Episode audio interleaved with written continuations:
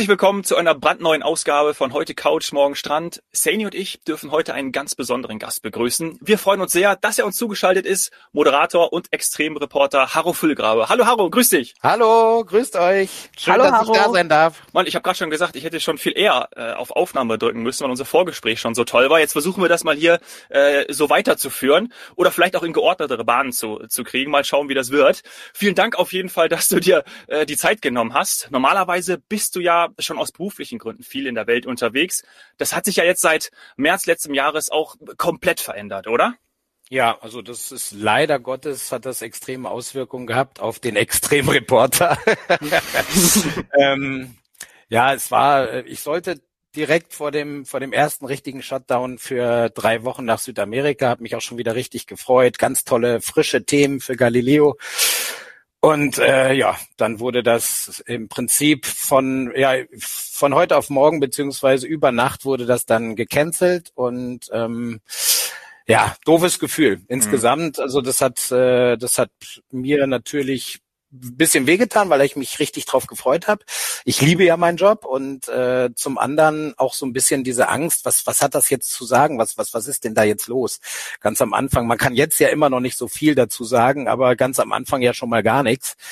Und ähm, ja, dementsprechend hatte das schon starke Auswirkungen auf zumindest die Arbeit als das, was ich gerne mache, der Extremreporter weltweit unterwegs. Ne? Ja klar, du machst ja viele Sachen, da kommen wir gleich auch nochmal zu. Ähm, aber bist du dann überhaupt in den letzten Monaten beruflich mal äh, gereist unter den Hygienebedingungen, unter diesen Covid-Maßnahmen, Covid-Bedingungen? Ja, selbstverständlich äh, unter den Bedingungen, ja. Und mhm. äh, erstaunlich viel. Ich glaube, in dem letzten Jahr von Lockdown 1 bis heute waren es wahnsinnige Reisen nach, äh, was war Amsterdam, richtig weit. ähm, und dann, das war auch sehr kompliziert von München aus in die Schweiz. Ähm, das extrem, also, würde ich sagen. Das genau, so richtige extreme Herausforderung. Aber ob ihr es glaubt oder nicht, ich habe mich wenigstens gefreut, dass ich eine Grenze überschreiten durfte. Ja. Ähm, und es waren auch da schöne Themen, die Spaß gemacht haben. Und ich glaube, wer diesen Job gerne macht, das ist ja bei euch auch so, ihr arbeitet zusammen und das ist logisch, alles das, was man fürs Fernsehen macht oder für Bewegtbild im Allgemeinen, das ist immer Teamarbeit, zumindest in 90 Prozent der Fällen, wenn du jetzt nicht als VJ unterwegs bist, als Alleinkämpfer. und diese, diese Arbeit, die macht halt unheimlich Spaß und das, das fehlt einem auch. Und wenn man dann zumindest in so einem kleinen Team, auch wenn da die Hygienemaßnahmen dazukommen, beziehungsweise die Auflagen und die Tests, äh, ist das trotzdem noch ein Geschenk, wenn man dann zum Glück negativ getestet ist. Ist blöd, ne? Momentan ist alles negative positiv. Ähm, da da macht es halt Spaß, wieder sozusagen im mehr oder weniger gewohnten Umfeld zu arbeiten. Nichtsdestotrotz ist diese Situation gerade für meine Art, mit Leuten ins Gespräch zu kommen, ja, relativ schwer, weil diese räumliche Distanz, die du automatisch einhalten musst aufgrund der Bestimmung, ähm, die schafft automatisch auch eine andere Form von Distanz. Also da kannst du machen, was du willst. Und ich bin mhm. eigentlich ein sehr herzlicher Mensch. Wenn man im Ausland unterwegs ist, mit Händen und Füßen sprechen, auch so ein bisschen auf mal die Schulter berühren oder wie auch immer. So wie sich das für mich richtig anfühlt, auf einen Menschen offen und neugierig zuzugehen, das wird dadurch halt äh, ja extrem torpediert. Ne? Und dann kommt mhm. halt auch die emotionale Distanz automatisch ein bisschen mit dazu. Ja. Ja, also mich interessiert natürlich äh, als, als Touristikerin, ähm, wie, wie oft du sonst im Jahr unterwegs bist. Also wenn ich das richtig verstehe, dann bist du jetzt zweimal äh, in 2020 verreist. Relativ wenig, würde ich dann sagen. Und sonst ist es sicher mehr, denn viele Menschen glauben ja, Touristiker oder wir in eben der Reisebranche sind ständig unterwegs. Und ich lerne dann immer wieder Berufsgruppen kennen, die viel, viel häufiger unterwegs sind. Eben auch auf Geschäftsreisen. Also du für Dreharbeiten, das ist ja dann für dich eine Geschäftsreise. Wie oft bist du sonst vor der Pandemie im Jahr unterwegs gewesen? Ach, das lässt sich gar nicht so richtig festsetzen. Nicht, weil ich der Frage ausweichen will, sondern weil sich das insgesamt ein bisschen geändert hat. Also in der Anfangszeit, wo ich die Rubrik Mission Wissen weltweit für Galileo äh, mitgestalten durfte, da waren das 250 Tage im Jahr, die ich nicht zu Hause war. Wow. Ähm, und es ist, war auch zum Teil so irre, dass man dann, äh, sag ich mal so, so, so äh, Heimatgefühle auf dem Sitz im Flieger entwickelt hat oder Zuhausegefühle.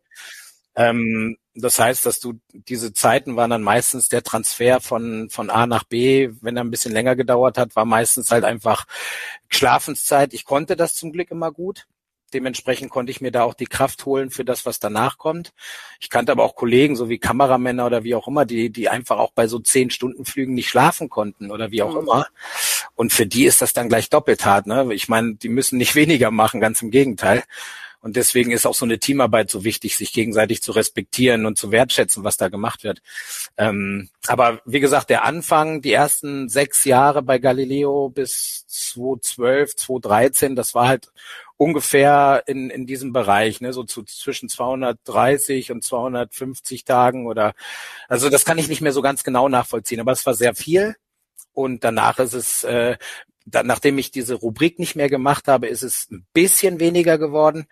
Und äh, jetzt in letzter Zeit ist logischerweise so, dass man da die Drehs hier eigentlich im näheren Bereich macht, mhm. auch weniger als sonst, aber das ist dann halt eher regional, ne? dass man da darauf achtet, dass, dass man nicht zu viele Reisen macht, um, um sich halt konform zu verhalten. Ja. ja, kennen wir. ja, das stimmt. ja, aber du warst, du, äh, wart ihr äh, auf, auf Mallorca als Dienstreise? Ich war jetzt gerade dienstlich auf Mallorca. Ja, der Dominik durfte mich quasi virtuell begleiten, genauso wie die Zuhörer, weil wir einmal berichten wollten, wie es denn wirklich jetzt nach Ostern aussieht, nachdem es ja den ersten, ich sag auch mal Medienhype gab, ähm, haben wir dann live erlebt vor Ort, wie leer es ist. Und ich kann da nur unsere vorangegangenen Podcast-Folgen empfehlen mit unserem Highlight Angeln vorm Megapark. ja, das klingt auch schon Wahnsinn. Ja. Ich war im letzten Jahr, eins habe ich unterschlagen, ich war tatsächlich auch im letzten Jahr allerdings nicht arbeitstechnisch, sondern privat auf Mallorca. Und während wir da waren, wurde es zum Risikogebiet. Also deswegen habe ich dann äh, bei der Rückreise auch zum ersten Mal dieses Testen richtig miterlebt. Das war ja Münchner Flughafen wirklich gut mhm. organisiert, muss man, muss man sagen. Ich weiß nicht, wo, von wo ihr jeweils gestartet seid, aber ähm, als ich da wieder gekommen bin im Sommer 2020 und das als Risikogebiet Rückkehrer war, das ging reibungslos und man musste auch nicht so lange warten. Das, das war eigentlich, eigentlich ganz gut organisiert. Aber war komisch. Man hatte einen wunderschönen Urlaub auf einer tollen Insel, die nicht nur aus Ballermann besteht, sondern eben auch aus anderen Anreizen. Hm. Aber das wirst du, das wirst Den du ja, ja als, äh, sag ich mal so, Touristikerin wissen.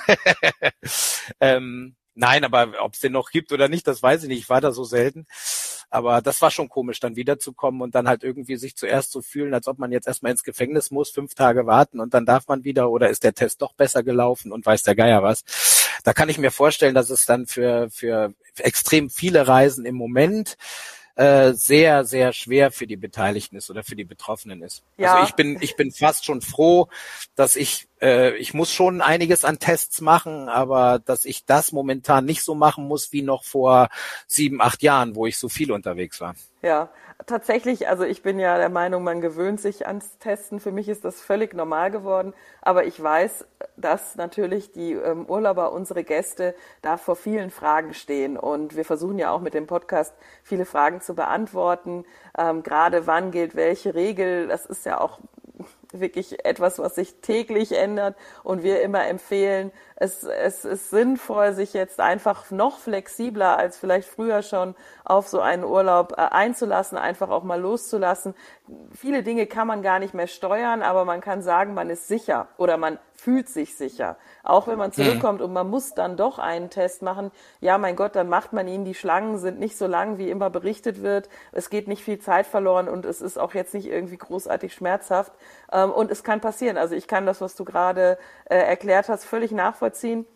Ich war, glaube ich, letztes Jahr dreimal in der Situation, dass ich irgendwo hingereist bin und in der Zeit ist es dann zu einem Risikogebiet erklärt worden.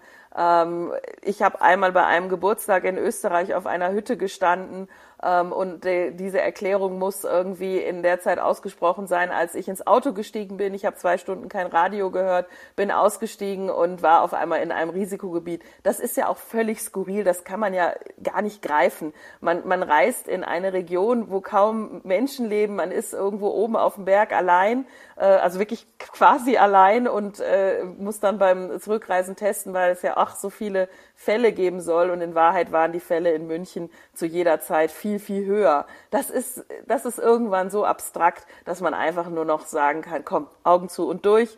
Äh, das ist jetzt so. Ähm, Gleiches passiert äh, in, in den Niederlanden, ähm, als wir dort waren. Da war dann die eine Region äh, erst nicht Risikogebiet, dann doch. Also ja, es, es kann passieren und wir sind mittlerweile ja so weit, dass wir sagen, es ist trotzdem ja kein Reiseverbot. Wir kommen zurück, lassen uns testen, versuchen sowieso vorher alles immer testen, immer sicher sein, an alle Regeln halten.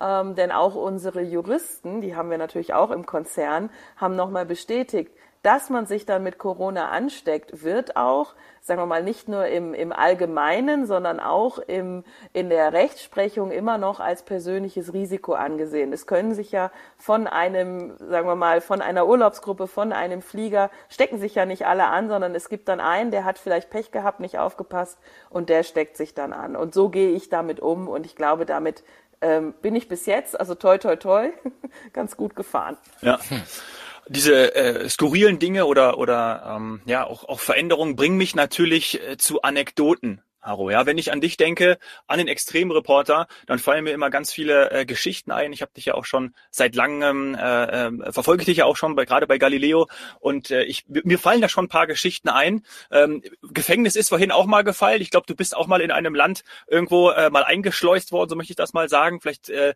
kommen wir da auch im Verlauf unseres Gesprächs noch mal zu. Ähm, aber müssen. da ja, müssen wir, wir jetzt. Ja, das, jetzt wir, hast du es äh, angeteasert. Jetzt wollen wir das hören. Werde ich werde ich nicht vergessen, aber ich möchte möchte, weil ich das so interessant finde, möchte ich dich nochmal fragen, und ich glaube auch für unsere Zuhörer die Sani interessant, Extremreporter. Das ist ja ein Begriff, ähm, der ist jetzt nicht üblich. Und wenn ich mich recht erinnere, ist es doch so, dass dieser Jobtitel für dich sozusagen erfunden wurde. Stimmt das? ja, es war äh, in der Zeit, wo ich dieses, diese äh, Rubrik bei Galileo äh, ja. machen durfte, dieses Mission Wissen weltweit, was wirklich mit dem extremen Reisen in Verbindung gebracht war. Und 2006 habe ich ja, oder zwei, Ende 2006, Anfang 2007 habe ich damit angefangen. Und ja, da, da hatte ich, da hatte ich ein Interview mit der Süddeutschen Zeitung. Und dann haben wir, sind wir in diesem Gespräch, Telefonat, sind wir dann dazugekommen, so, hm, ja, wie, wie, wie, wie beschreibt man jetzt deine Arbeit? So äh, Moderator, Reporter, und dann habe ich halt kurz nachgedacht. Ich dachte so, naja, Reporter waren für mich bis zu dem Zeitpunkt eigentlich eher diejenigen, die zwar viel reisen, aber vor Ort mehr oder weniger das Mikro halten und anderen zuschauen, was sie tun und das versuchen in Worte zu fassen. Da ich aber jetzt die Idee von, von Galileo und der Produktionsfirma damals war ja wirklich diesen, diesen mit anpackenden Reporter zu erfinden. Mittlerweile hat es, glaube ich, jeder Fernsehsender in Deutschland. Aber das war, zu dem Zeitpunkt war das nicht so. Und da haben wir eine ganz neue Rolle erschaffen. Und ja, ich habe mir gedacht, das klingt halt geil. Nennen wir es doch Extremreporter, ist doch total cool. Ähm, und dann hat sie das runtergeschrieben und dann stand das für mich fest. Und jeder, der mich fragt, der kriegt das um die Ohren gehauen, weil es klingt ja halt auch einfach geil. Was soll ich sagen? Ja, großartig. Das ist auch ein Jobtitel, Saini. Wir hatten ja hier in der Folge auch schon ein paar Gäste mit interessanten Richtig. Jobtiteln, aber ähm, ja, wäre schön, ne? Ja, absolut. Also Extremreporter. Ich musste auch zweimal hinschauen, weil äh, ich weiß nicht warum, aber man hat ja manchmal solche Assoziationen direkt. Ich habe erstmal Extremsportler gelesen, deswegen hoffe ich, dass alle Zuhörer, wenn sie die Titelfolge sehen, dass sie dann äh, auch verstehen, dass der der ähm, Haro natürlich Reporter ist. Ähm, ich muss natürlich fragen. Ach, ich bin alles Extremsportler, klingt auch gut. Das ist auch drin, alles Extrem, das, was ich schon alles gemacht habe, da kommt alles rein, das passt. Okay. Mach einfach extrem und danach sagst du, was dir, was dir passt, wo du Bock drauf hast. Aber, hey, aber dann ist das ja quasi ein Wunschberuf, also oder? Ist geschützt. Es ist geschützt. aber dann ist das doch ein Wunschberuf, wenn wir ganz ehrlich sind. Dann hast du doch einen Wunschberuf, weil vorhin hast du einmal gesagt, ähm, du warst schon froh, wenn du eine Grenze überschreiten konntest. Ich habe das Gefühl, Grenzen überschreiten sind dann ist dann offensichtlich, offensichtlich häufiger mal Programm bei dir im wahrsten Sinne des Wortes. Ja, das, das ist das ist tatsächlich so. Wobei sagen wir es mal so, die Kunst besteht darin, sie zu überschreiten, aber nicht so weit, dass man mhm. scheitert. das ist, glaube ich, immer das Gute. Und das ist mir zum Glück irgendwann mal ganz gut gelungen und mittlerweile habe ich es raus. Ähm, ja, nee, es ist, glaube ich, wirklich, es, es liegt irgendwie in den Genen. Äh, meine Eltern äh, als ich zwei Jahre alt war, sind meine Eltern mit mir nach Argentinien, nach Buenos Aires gezogen, weil mein Papa dort äh, mal einen Auslandslehrjob annehmen wollte als Lehrer an der deutschen Schule. Mhm. Äh, dadurch bin ich im Prinzip komplett sechs Jahre lang in Buenos Aires aufgewachsen großes Geschenk im Nachhinein. Ich glaube nicht, dass meine Eltern damals so weit gedacht haben, aber wenn du zweisprachig aufwächst und dann auch noch mit einer Sprache wie Spanisch, wo du mhm. im Prinzip komplett Südamerika abdecken kannst und auch noch einige andere Teilbereiche, dann lernst du noch Englisch. Ja, weißt du, dann, dann ja. Französisch in der Schule, dann hast du im Prinzip den, den, den halben Globus zumindest sprachlich äh, abgedeckt. Ähm, das war schon ein Riesengeschenk und mein Papa hat damals nach dem Studium äh, eine einjährige Tour mit zwei Freunden gemacht mit einem T1-Bully einmal komplett durch Afrika durch in einer Zeit, wo wir nicht von äh, irgendwelchen, ja, wie sagt man das so schön, äh, Reisezielen gesprochen haben. Ne? Das war irgendwie 68 mhm. oder so. Da war der Kongo noch, äh, also es gibt immer noch gefährliche Ecken, aber da war das halt wirklich, auch für gerade für einen Weißen war das total äh, ja, das war Harakiri eigentlich, ne, wenn man das so sagt. Äh, du kamst da in Länder rein, wo du nicht willkommen warst. Und äh, das hat sich irgendwie, hat sich das bei mir im Blut, in den Genen festgesetzt, dass ich vielleicht nicht ganz so krass wie mein Daddy, muss ich an dieser Stelle sagen. Also Respekt, alter Mann. Äh, der ist richtig, der ist richtig cool, der Gerd und die Mama und die Uli. Aber ähm, nee, und das hat sich halt durchgesetzt. Wir sind, haben in der Zeit in Südamerika auch lauter Reisen unternommen, weil die, das Schulsystem in Südamerika, ich weiß nicht, ob es immer noch so ist, aber in Argentinien war so, dass du, glaube ich, fast drei Monate Sommerferien hast. Ähm, wow. Und dann ging es halt wirklich äh, ab Urlaubsbeginn oder Ferienbeginn mit dem Bulli durch ganz Südamerika.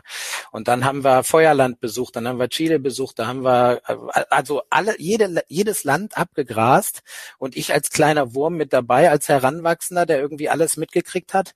Und irgendwie scheint das ja dann wieder aufgeploppt zu sein. Ne? Also ich habe mhm. ich hab, äh, ja nicht darauf hingearbeitet, bei Galileo äh, zum Reporter zu werden, sondern mein Traum damals war, weil ich selber äh, Fußball gespielt habe. Ich habe einigermaßen hochklassig gespielt und und wollte eigentlich Profi werden. Das das habe ich dann nicht geschafft und dann habe ich mir gedacht, hey, wisst ihr was? Wenn ich schon nicht auf dem Rasen stehen kann, dann kann ich doch wenigstens die die die Fragen stellen. Ne? So mhm. das kriege ich hin. So doof bin ich nicht. Und dann habe ich mich für ein Studium an der Deutschen Sporthochschule entschieden, um um dort äh, Publizistik äh, äh, zu studieren, um Sportreporter zu werden. Spoho in Köln? Richtig, genau. Ah, liebe Grüße an meine Freunde dort. Ja, die Spo. Ja. ja, das ist äh, die Spo war geil. Das war eine super Zeit. Und da habe ich Köln halt, natürlich auch. Ne? Ja, das das ist sowieso eine geile Geschichte. Ne? Ja. Immer wieder Karneval hoch und runter. Äh, nee, das war schon gut und ähm, schöne, schöne, schöne Zeit im Leben. Und die hat mir vor allen Dingen auch innerhalb des Studiums die Kontakte verschafft, die ich brauchte, um dann als, als Sportreporter zu arbeiten. Also zu der Zeit habe ich noch überhaupt gar nicht daran gedacht, mit Reisen, mit, äh, dass ich damit halt auch irgendwie einen Job machen könnte. Ich hatte keine Ahnung, dass es sowas vielleicht mal geben könnte. Und dementsprechend habe ich mich darauf konzentriert, habe acht Jahre da gearbeitet und irgendwann äh, wurde Galileo auf mich aufmerksam. Und dann begann im Prinzip äh, eine wunderbare Geschichte, wo ich einen Traumjob bekommen habe, von dem ich gar nicht wusste, dass es den gibt. Ja.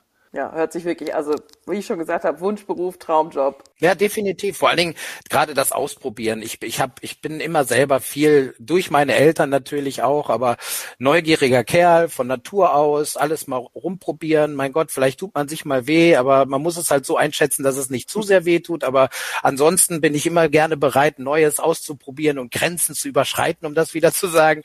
Und das wurde dann letztendlich kompletto durch äh, Galileo erfüllt. Ne? Also ja. Und vor allem, du hast es ja selber auch mitgestaltet, ne? Das kommt ja dann noch hinzu, wie du auch gesagt hast. Du konntest da auch deinen eigenen, deinen eigenen Job sozusagen selber definieren und dann mit, mit einem tollen Team und bei Galileo dann ausleben. Ähm, total cool. Was mir gerade einfällt, das ist jetzt äh, total lustig, die Geschichte. Denn wie lange, wird mir jetzt gerade klar, wie lange du mich auch schon begleitest. Denn du hast ja bei, beim, bei dem Sportsender, den du angefangen hast, das war ja das DSF, oder? Deutsche Sport. Ähm, nee, Ransat 1 Fußball habe ich angefangen. Aber aha, und dann und DSF aber, war dann war dann nach 2003. Ja, okay. Aber auf jeden Fall warst du dann beim, beim DSF und ich bin nämlich 2010, meine berufliche Karriere habe ich ja auch beim DSF begonnen, 2010. Und du warst dann schon äh, dann wieder, was hast du gesagt, 2006, 2007 bei Galileo dann auch, ähm, irgendwie drei, vier Jahre weg. Und in meiner Zeit, ich war dann vier Jahre beim DSF, hat mein damaliger Chef zu mir gesagt, wir hatten da mal einen, ähm, das ist der, der ist, der, ist der Haro Füllgrabe, der ist jetzt beim bei, bei Galileo bei ProSieben immer ständig unterwegs in der Weltgeschichte. Das war einer, den hätten wir für so tolle Formate hier ähm, auch gebrauchen können. Und zwar, dass man eben dieses, gibt's glaube ich auch in äh, irgendwie beim ZDF oder ARD, wo dieses Sport aus aller Welt, das hatte man damals mal konzipiert und hatte gesagt, Mann, äh, dass wir den Haro haben gehen lassen. Ähm, und seitdem total lustig, hm. habe ich dich irgendwie, ähm, äh, verfolge ich dich und durfte ja auch schon 2018 mit dir für einen Was Helden tun Podcast äh, sprechen und eine Folge aufnehmen.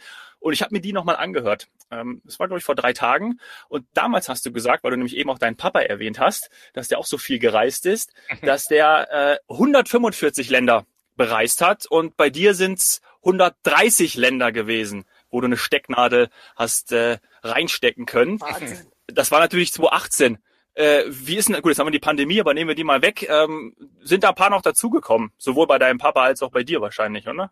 Also bei meinem Papa ja, bei mir leider nein, weil ich bin zwar dann noch gereist, aber in Länder, in denen ich schon war. Du schon war. Halt, ja, ja, okay. ja, genau. Also bei mir ist hm, nichts dazu gekommen, aber mein Papa hat, glaube ich, nochmal zwei Länder draufgelegt. Oh Mann, den werde ich nie erreichen. So eine, so ein Mist. Respekt. So ein verrückter Krass, Vogel, ja, ja. Ich sag's ja immer, nicht Wahnsinn, die Touristiker Wahnsinn. reisen, sondern die, die wirklich diese Leidenschaft völlig ausleben und auch in ihr Leben integrieren. Oh, ich bin neidisch. Aber ja, ich bin's ja selber schuld. Ich muss einfach auch mehr dran arbeiten. Ja.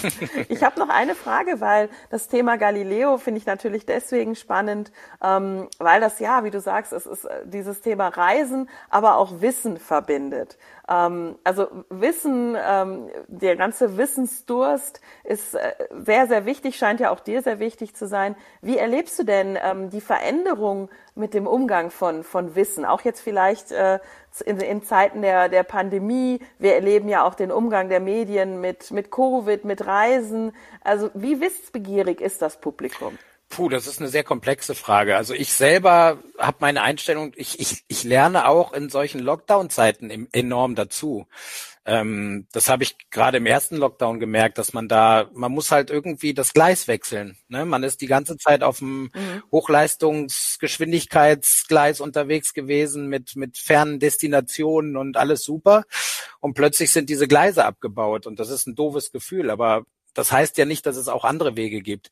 Ich glaube auch, was die Touristik angeht, äh, ich hoffe, dass sich das in, äh, für die Leute, die gerne reisen wollen, auch wieder positiv ändert. Aber ich glaube, wir können eine Menge aus dem mitnehmen, was wir jetzt erleben. Weil man im Prinzip schon, äh, ich habe ganz tolle Orte in der näheren Umgebung gefunden, die ich sonst nicht gesucht mhm. hätte. Ähm, man kann die man kann die regionale Touristik da mit Sicherheit auch mit ins Boot nehmen und sagen, Mensch, das ist doch jetzt eine Riesenchance für euch, eure Schönheit zu zeigen. Ähm, man muss nicht immer, äh, sag ich mal so, auch wenn man es gerne möchte, und ich, mir fällt es schwer, sowas zu sagen, aber man muss jetzt nicht immer äh, in die Blue Mountains nach Australien reisen, auch wenn sie wunderschön sind, wenn man äh, ja, wenn man in Deutschland halt ähnliche Bereiche finden kann, ne? Ja. Wenn man in die sächsische Schweiz fährt oder was auch immer, das ist ein wunderschönes Gebiet. Ähm, ich will, wie gesagt, da jetzt nichts irgendwie fehlinterpretiert wissen. Es ist toll, diese Fernreisen, aber wir wissen auch um die Problematik mit dem, mit dem Klima. Wir wissen, äh, wir sind so viele Menschen auf diesem Planeten und inwieweit sich das wieder ermöglicht, was wir in den letzten 10, 20 Jahren machen durften, das wage ich jetzt gerade gar nicht so richtig äh, zu ergründen. Ich weiß es nicht. Ich weiß nicht, ob die Sachen auch teurer werden. Ne? Wenn man früher, es ist ja auch schon krass, wenn man sich überlegt hat, hey, komm, für 400 Euro eine Woche Las Vegas und zurück. Das ist alles ganz toll. Aber irgendwas also irgendwie ist es ja unheimlich billig gewesen. Ja, natürlich. Also das ist, das ist günstig für 400 Euro. Und das ist ja auch der Ansatz, dass man halt ähm, sagt, die Wertschätzung von Reisen ähm, muss halt eben auch äh, dem Wert entsprechen. Äh, und deswegen ja, also ich glaube, jemand, der jetzt wie du schon 130 Länder gesehen hat, der hat ja auch schon eine, ich sag mal, gewisse Befriedigung seines Wissens Hungers ähm, und seines äh, Entdeckungstriebs, nenne ich es jetzt mal. Ähm, Menschen, die jetzt, das erlebe ich, die jetzt gerade groß werden, die eigentlich jetzt angefangen hätten zu reisen, ähm, junge Menschen nach dem Abitur oder wie auch immer, für die ist das natürlich bitter, wenn man jetzt ja, ja. nicht raus Aber kann da muss ich dich, Welt. da muss ich dich da muss ich dich jetzt aber kurz unterbrechen. Mein Wissenshunger und Wissensdurst ist deswegen jetzt nicht gestillt. Aber wo ich dir recht gebe, ist natürlich, Äh, es lebt sich leichter, wenn man einen Rucksack voller spannender Abenteuer hat, äh, im Vergleich zu jemandem, der sich das wünscht und einen leeren mhm. Rucksack mit sich rumträgt. Da, da gebe ich dir vollkommen recht. Also mir tut diese Phase jetzt nicht so schrecklich weh. Ich vermisse es aber mir tut's nicht so weh, weil ich habe unheimlich viele wahnsinnig tolle Erinnerungen mhm. für die Zuschauer, die aber Wahnsinn, natürlich ja. auch für mich ja. und das hilft extrem. Äh, wo ich dir vollkommen recht gebe, das ist die Situation, äh, also Studenten. Äh, weißt du, du, das ist so die Zeit in unserem Leben, wo du zwar gelernt hast, aber auch eine Menge soziale Kontakte mhm. und Spaß entwickelt hast. So, das fällt jetzt unheimlich schwer. Die, die sich an die Regeln halten, die sitzen im Prinzip am Computer bei Mama, machen irgendwelche Fernstudiensachen oder was auch immer und können ihren, ihren Trieb, soziale Kontakte aufzubauen, nicht ausleben. Das ist total brutal. Schüler, auch total ätzend. Was haben wir es geliebt? Wir haben doch nicht geliebt, in den Unterricht zu gehen. Vielleicht gab es mal den einen oder anderen, so wie bei ja, mir Sport oder mal. Kunst. Das habe ich geliebt, ja. Aber alles andere war mehr oder weniger scheiße, da musst du jetzt hin, aber danach gibt's ja wieder eine Pause, dann kannst du mit den Jungs wieder kicken. Ähm, das war Schule. Äh, und da ist eine Menge von dem, was, was mir damals wichtig war, heute nicht möglich. Ja. Also insofern ist das schon, ist das schon ein harter Einschnitt und gerade für diejenigen, man muss ja, man darf ja auch nicht vergessen, für die Kleinen ist das jetzt, keine Ahnung, anderthalb Jahre. Und ähm, das ist ein großer Prozentsatz des Lebens, das sie jetzt schon auf der Erde haben. Dominik, du weißt das auch. Ich weiß nicht, wie das bei dir ist, aber mhm. wenn ich jetzt äh, an deine Family denke, ganz kleine Kinder kennen die anderen nur mit Maske. Das ist doch grausam. Keine Mimik, keine, weißt du, das ist die Eltern hoffentlich schon. Aber ansonsten, wenn du rausgehst, andere ja. Menschen sind im Prinzip maskierte Wesen. Ähm, das muss auch erst wieder aus den Köpfen raus. Ich meine, wir haben, wir haben über 40 Jahre äh, sag ich mal, so ein richtig normales, mit Höhen und Tiefen Leben verbracht, mit allem, was dazugehört. Und da sind jetzt anderthalb Jahre zwar nervig und für einige, äh, was sehr traurig ist, auch finanziell äh, und, und von Lebensgrundlagen technisch eine Katastrophe. Das darfst du nicht vergessen. Aber auf der anderen Seite äh, sind es nur anderthalb Jahre bis jetzt. Keine Ahnung, wie es weitergeht, aber der große Teil der bestand eigentlich aus der Freiheit, eben all diese Einschränkungen nicht machen zu müssen. Ja. Und dementsprechend, äh, das ist schon, je jünger du bist, desto größer der Prozentanteil in deinem Leben an dieser Pandemie und je, desto größer natürlich auch die Verunsicherung. Ne? Ja, dann auch wieder die Hoffnung, dass es, äh, dass es irgendwann wieder so sein wird wie in der Zeit, in der dein Vater gereist ist, in der du gereist bist, in der eben soziale Kontakte und auch das Entdecken von fernen Welten, ähm, einfach Neues erleben, wieder ja, möglichst uneingeschränkt. Also von 100 Prozent wollen wir ja gar nicht mehr sprechen, aber von ähm, eben mit Green Certificate und was auch immer dann solchen Vorkehrungen abhängig äh, möglich, damit man vielleicht nicht auf 130, aber ja, einige würden sich, glaube ich, freuen, wenn sie zumindest auf 30 Länder kommen. muss man ja ganz ehrlich sagen. Ja, ja, ich glaube, das, das, ja, aber ich muss aber, ich muss auch sagen, das, das klingt jetzt halt alles so, so, so hart, dieser, dieser, in Anführungsstrichen, Zweikampf zwischen meinem Daddy und mir, den wir aus Spaß. Die Country Hunter. Haben. Die, genau, the family, the family battle. ähm, das war jetzt, äh, ja, natürlich, wir sind schon viel gereist. Man darf auch nicht vergessen, ich bin ja, man reist ja zum Drehen dann häufiger mal in die USA zum Beispiel oder häufiger mal nach Australien. Da gibt's ein paar Länder, da warst du dann halt wirklich zehn Mal oder was auch immer, aber äh, du, du zählst sie nicht weiter, aber es ist trotzdem ein mhm. Privileg, das zu dürfen. Diese Anzahl als solches ist natürlich krass, ja, sehe ich auch so. Ich bin unheimlich dankbar für diese Erfahrungen und für diese Reisen, die ich machen durfte. Aber wie du schon sagtest, ich glaube, wenn man mit Genuss und mit, mit, mit aller Aufmerksamkeit und wenn man 20 Länder bereist, ist doch völlig egal. Man kann, man kann sich in diese Länder verlieben, man kann sie ins Herz schließen und man kann für sich einfach neue Erfahrungen machen und einfach weltoffener sein, auch was so Kulturen und Meinung angeht. Und dafür ist das Reisen zwingend notwendig und da, deswegen wünsche ich mir, dass diese Möglichkeit auch bald wieder gegeben ist, dass die Leute da nicht so viel Angst haben und nie, nur, sag ich mal so, in ihrem Sumpf bleiben und nicht über den Tellerrand hinwegschauen. Und was du alles in diesen Ländern erlebt hast, welche Erinnerungen du hast, das besprechen wir in Folge zwei.